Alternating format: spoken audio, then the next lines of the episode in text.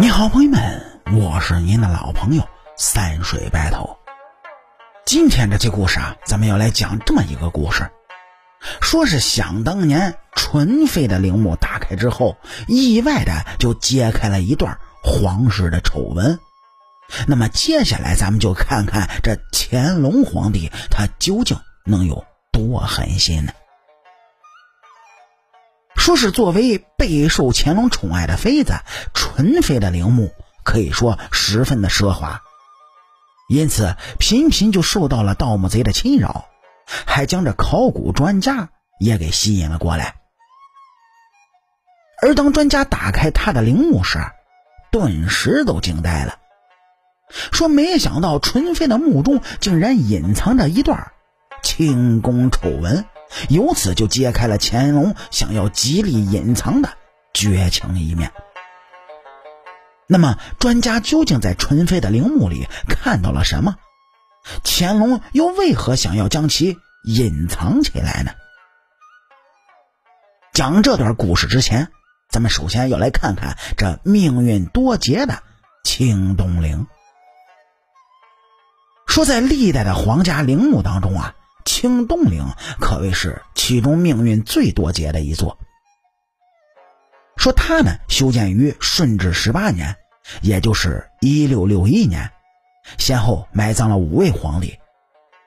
其中陵寝最为奢华独特的，还要数乾隆的御陵，甚至连他的父亲和皇祖父都比不上他。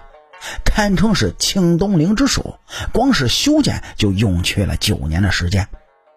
这整座陵墓呢，是工精料美，气势非凡，每一砖每一瓦都经过了精心的设计，充分就体现了乾隆好大喜功的特点。生前啊，享受荣华富贵还不够，在乾隆驾崩之后，他还携带着大量的稀世珍宝作为陪葬。这样张扬奢华的陵墓，自然就吸引了不少人前来盗墓。这些盗墓贼当中呢，军阀孙殿英大概是最有名气，也是最狠的那一个。为了盗掘清东陵呢，他先是谎称要剿匪，接着又要说进行军事演习，直接用炸药就炸开了清东陵，大摇大摆的带着部队开始盗掘。其实孙殿英的主要目标呢，就是乾隆和慈禧的陵墓。据说他当时征调了三十辆的大车，每一辆都装的是满满当当的开走了，其中啊就包含乾隆的九龙宝剑和慈禧口中的夜明珠。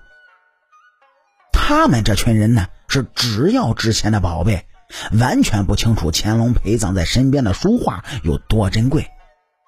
为了给金银珠宝腾空呢，这书画就被随意的丢弃，甚至啊还有不少珍贵的文物散落在地，无人关注。只是几个参与盗掘的下级士兵啊，都能趁机捡到四十六颗价值连城的珍珠。说这件事情呢，在全国范围内就引起了一片哗然，溥仪带头声讨，考古专家们扼腕叹息。孙殿英呢，却靠着用文物贿赂而逃过了一劫。只可惜啊，直到上个世纪七十年代，这专家们才有机会进入其中进行保护性的发掘。乾隆的御陵是最豪华的，他的飞园陵也是清东陵中规模比较高的一座，但是跟御陵一样，这些嫔妃的寝陵也没能够幸免于难。被盗掘的乱七八糟的，专家们为此惋惜不已。没想到他们却在其中目睹了奇异的一幕，为此揭开了一个被乾隆极力隐藏起来的秘密。那么说，他们究竟看到了什么呢？说出来您各位可能不相信，他们看到了纯妃墓中诡异的一幕。具体有多诡异？嘿嘿，点击咱们右上角订阅的小按钮，来下一期听主播慢慢跟您聊。我是您的老朋友三水白头，清朝那点事儿，下期咱们接着聊。